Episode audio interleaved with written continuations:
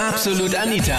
Girlie Talk Deluxe. Du lernst im Club am Wochenende einen Typen kennen, denkst du so, wow, das ist wirklich der perfekte, optisch genau dein Fall.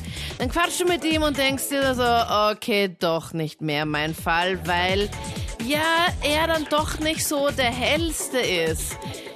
Spricht dich sowas an oder sagst du, na, damit geht's einfach gar nicht. Dumm ist gleich auch gut im Bett. Welche Erfahrungen hast du gemacht? Das war das Thema letzten Sonntag bei Absolut Anita, Girlie Talk Deluxe auf Krone Hit. Eine Volltrottel-Bitch traue ich jetzt auch nicht. Also keine Also Volltrottel-Bitch, wie du sagst. Das meine ich jetzt nicht oberflächlich, aber ich meine jetzt irgendein Mädchen, das sich jedes Wochenende vollsauft und Mistkübel anzündet oder sonst irgendwas. Kennst du solche Mädels, die sowas machen? Gott sei Dank nicht. Die den Mistkübel anzünden. Ja, aber du weißt, was ich meine ungefähr, oder? Ja, also Mädels, die sich halt betrinken am Wochenende und Spaß mit ihren Freundinnen haben, okay. Aber halt solche Randaliererinnen.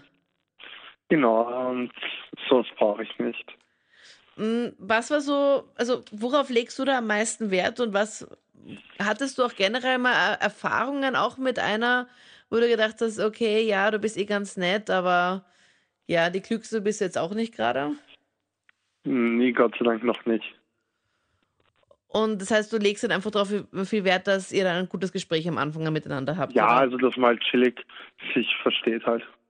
Und gehst du dann mit ihr auch extra in der Nähe von irgendeiner Misskübel, um zu schauen, ob sie denn jetzt anzündet oder Nee, nicht? Gottes Willen.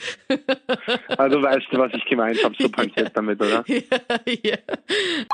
dann war ich halt bei ihr und wir haben halt ein bisschen gesprochen und am Ende hat sich herausgestellt, dass wir zu mir gefahren sind, weil meine Eltern nicht zu Hause waren. Und es ist halt dann langsam doch zur Sache gegangen. Und Und war es dann auch bei den Gesprächen auch wirklich so, wie du es dir vorgestellt hast? Oder Ja, nein, sie klang ziemlich, also ohne Musik im Hintergrund und alles, klang sie dann ziemlich, als wäre sie Dauer eingeraucht gewesen, so ein bisschen langsam. Okay, oh Gott. Ja, ziemlich komisch, aber ich war auch schon ziemlich hinüber, deswegen habe ich mir nichts dabei gedacht. Ja. Und ja, wo wir, wo wir dann zu Hause waren, ähm, ist es dann langsam doch zur Sache gegangen. Das war am Anfang ganz gut.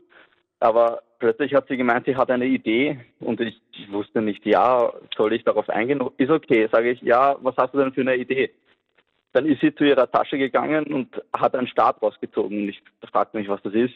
Und den konnte man dann ausziehen und das war dann eine Art Peitsche.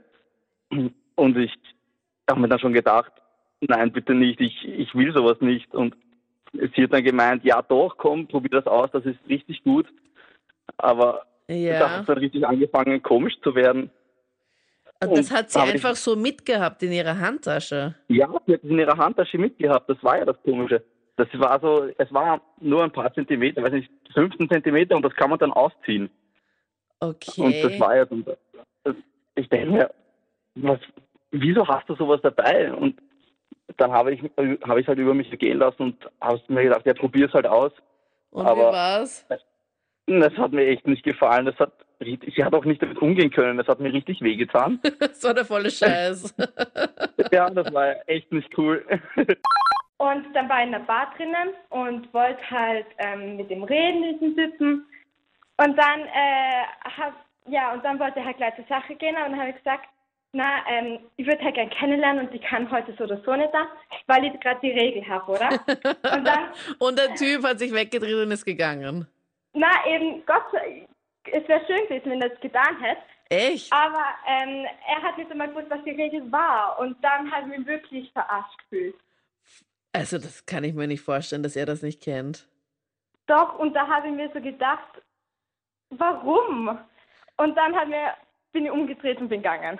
Dann hast du es ja auch in verschiedenen, also hast du ihm gesagt, okay, das nennt man auch Periode und das könnte man auch so und so beschreiben und hast es ihm ganz Na, genau erklärt. Ja, also das habe ich nicht weiter erklärt, weil ich immer gedacht habe, wenn man schon nicht weiß, was bei einer Frau die Regel ist, dann sollte man es lieber ganz bleiben.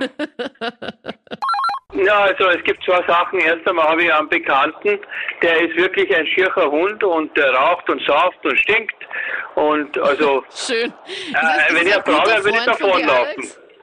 Na, den kenne ich halt von der Sauna, wo ich immer hingehe. Okay. Das ist halt ein ungepflegter Typ und der ist halt auch nicht ganz der, der Schlauste in, in, in der Batterie, aber äh, die, die, die hat eine Freundin jetzt, die ist so hübsch und, und äh, so nett und hübsch, also die muss an- die, die, die muss dumm sein, weil so kann sie so einen nicht nehmen.